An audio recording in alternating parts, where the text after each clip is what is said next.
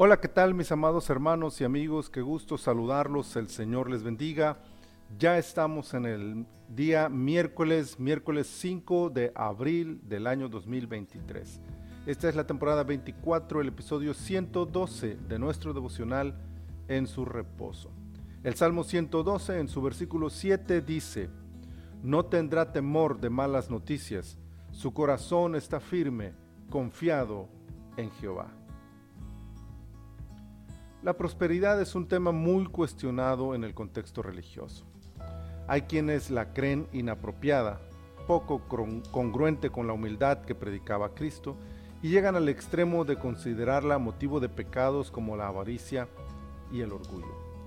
Por otro lado, están aquellos que la consideran casi una obligación, pues creen que es resultado obligatorio de ser un hijo de Dios. Pero la Biblia tiene un perfecto equilibrio entre estas ideas polarizadas. El Salmo 112 refleja la prosperidad que espera a los que temen a Dios. Esta prosperidad puede incluir bienes y riquezas, así que no es de extrañar que se alcance dicha estabilidad económica.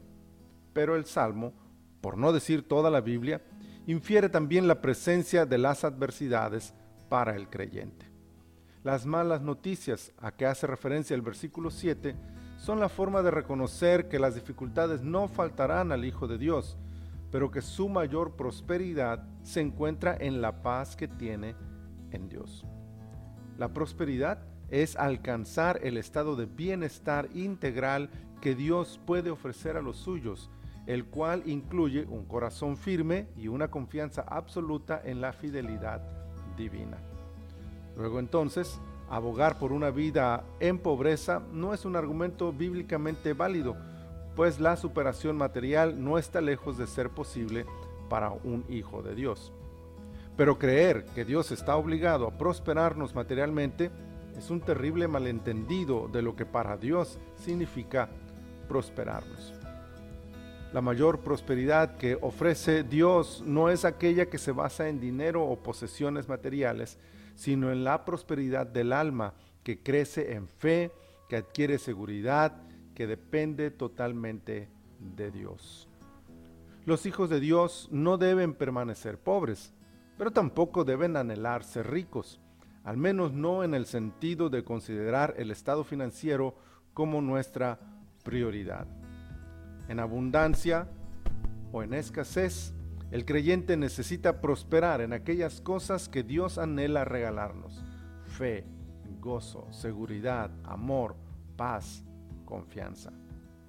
Que cada día prosperemos hasta alcanzar la plenitud en Cristo.